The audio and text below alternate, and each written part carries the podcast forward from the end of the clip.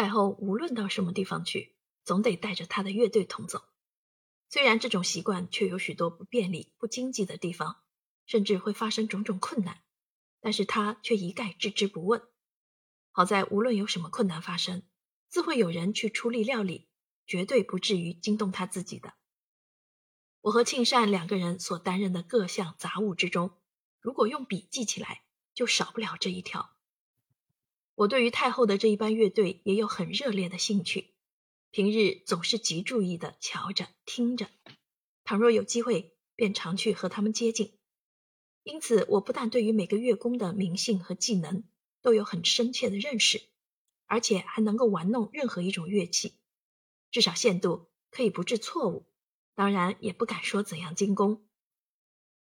这一班乐队所用的乐器里面，有几种确然是很古的了，而他们的大部分都各有一节十分动听。而并不怎样可靠的历史。凡能使用这种乐器的人，大概都可以知道。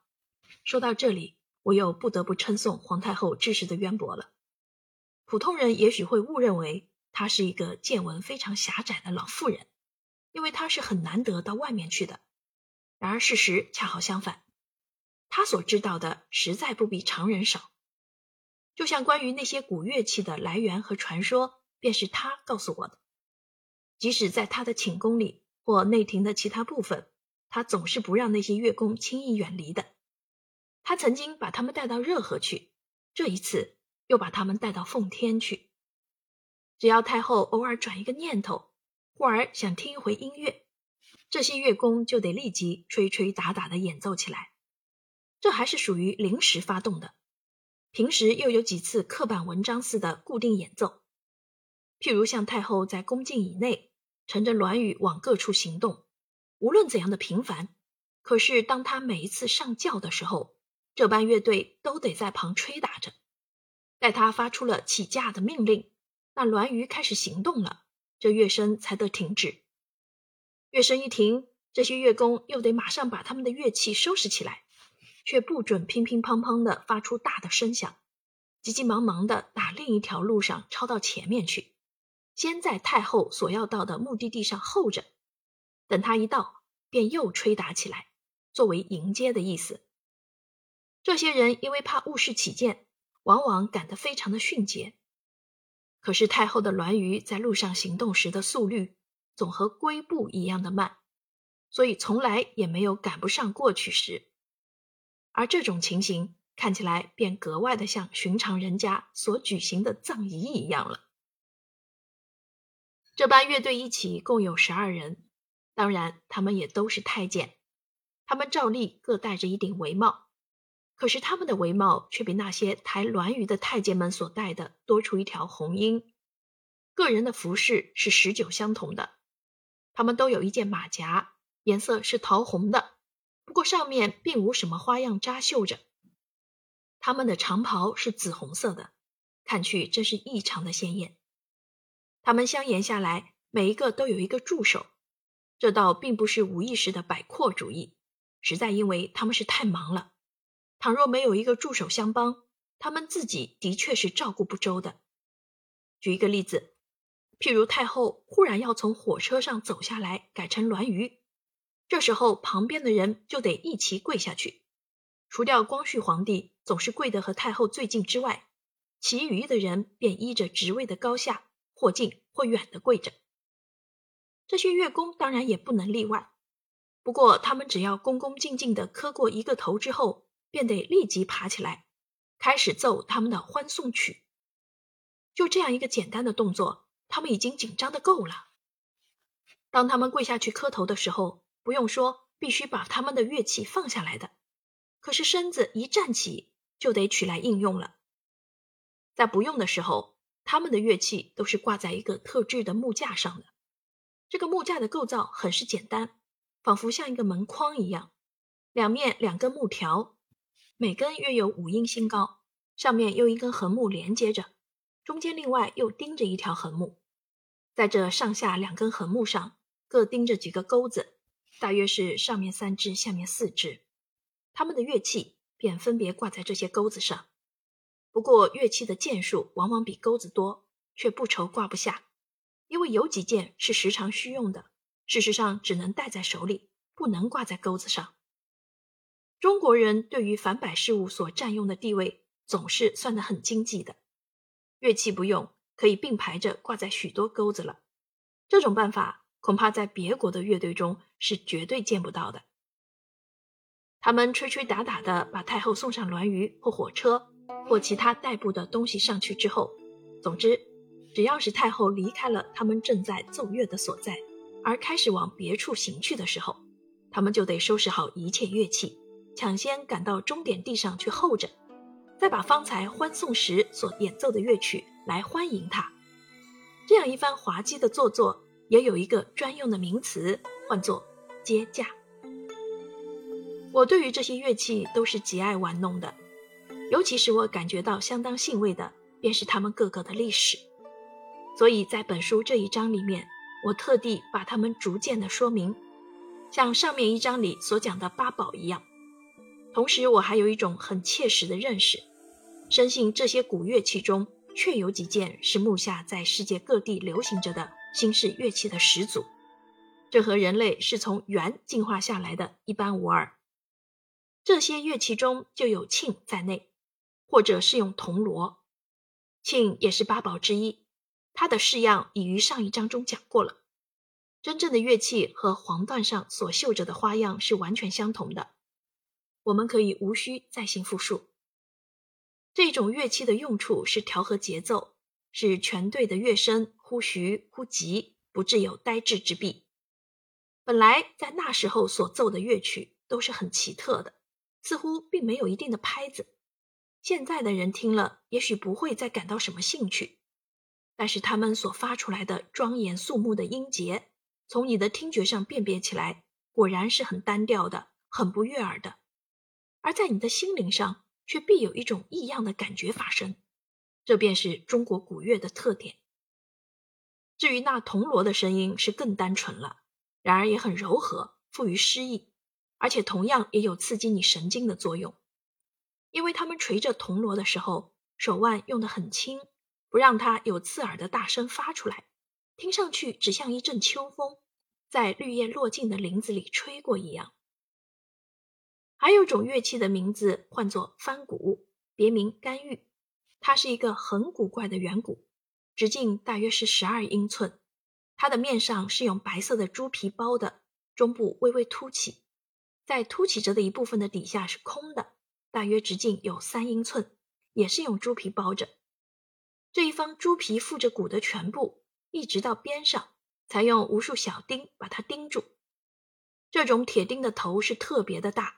像现在的螺丝钉差不多，那时候叫圆头钉。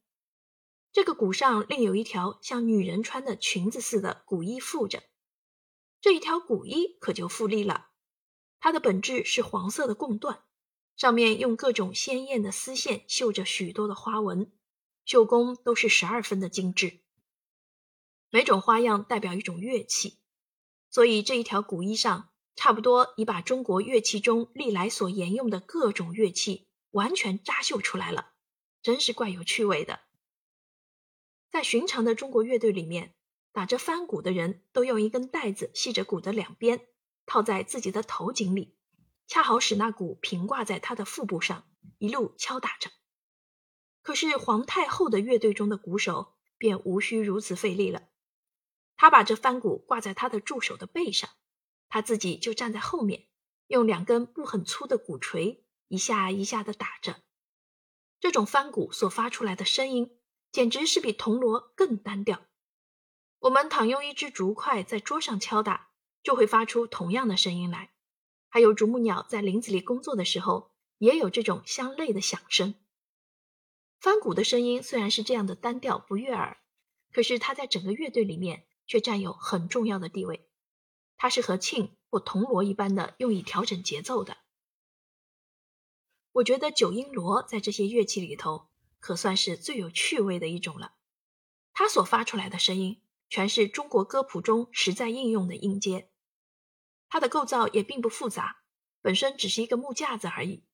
这个木架子的式样和我前面所讲的用以安放各种乐器的那个大架子大略相同。大架子高约五英尺，阔约八英尺，底下的两个木角都是很沉重的，又是展开的很阔的，所以无论上面挂多少乐器，也不致有头重脚轻的现象。就是遇到有风的时候，也不会把它吹倒的。可是这个九英罗的架子却只有十八英寸高，三英寸阔，它一共有三根横档顺次钉着，距离完全相等。每一根横档上各有三面小小的铜锣悬挂着，而在最上的一根黄档的背后另有一个钩子，这就是用以挂在那个大架子上去的。九音锣名称的由来，便是因为它那九面小铜锣所发出来的声音是各不相同的。而我之所以特别赞美它的缘故，乃是因为它的音韵非常的甜润，且又特别动听。演奏的时候是用一根很细的木棒轻轻的扣着，这木棒的头上有一颗硬木质的圆球，像算盘子一样大小，却因它的木质极硬，所以发出来的声音便格外的清悦。九音锣所发的九种不同的声音，便是中国古代乐谱中实在应用的九个音阶，正和现在所用的无异。它们是宫、四、上、尺、五、一、六、万、和九个字。究竟这九个字是怎样会选入乐谱中来的？它们所含蓄的意义又是什么？那可不是我所能答复的了。除我之外，也许有大多数人回答不出来。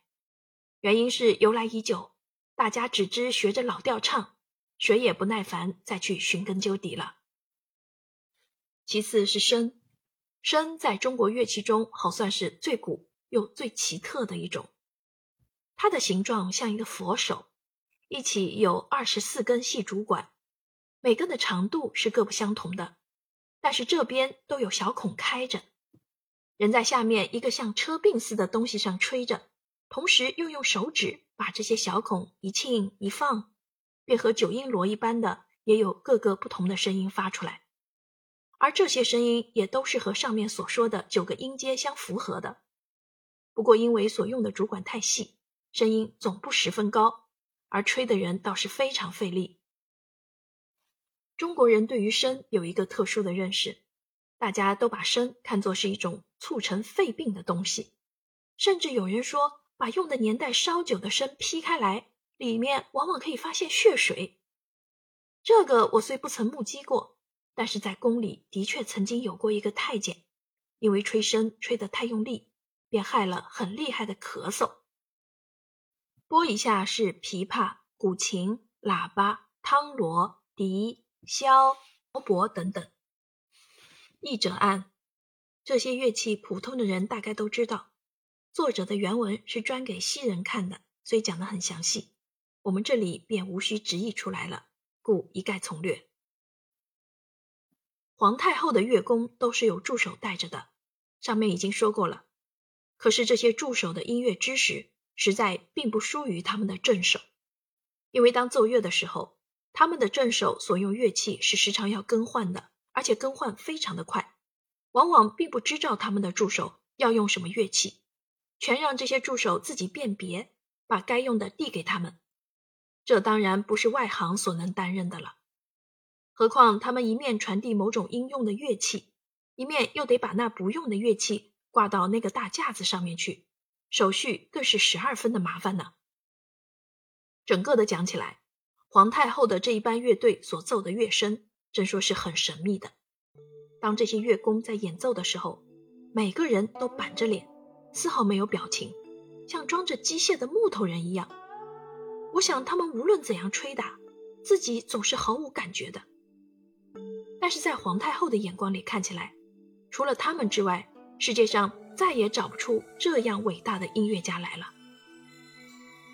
如果以外观而论，这一班乐队实在可以算的是很美丽了。不但这些乐工的服色是那样的鲜艳，就是在这些乐器上，连那个大架子一起在内，也各有几条光泽鲜明的黄色的丝须系着，飘飘扬扬的，好不夺目。无论这一班乐队的技艺是好是歹，总之他们的差事确实很苦，因为只要太后高兴的话，随时随地都要叫他们立即演奏的。从北京到奉天去的路上，每逢火车停一次，他们就要齐齐整整地爬下车来，站在太后那辆车子的窗外，照例吹打一阵。我记得有好几次在太后的寝宫里，还有好几次在园里的戏厅上，太后自己合着眼，很舒服地靠在龙椅上，而叫这一班乐队不停地在旁边演奏，长达数小时之久。他的神气真像睡着的一样。但是倘若这一班乐队在未奉他的命令以前擅自将乐声停止，他就会立刻惊觉过来，责问他们休得偷懒。这些乐工当然是害怕极了，因为只要他把头轻轻点一点，他们的脑袋就会马上掉下来了。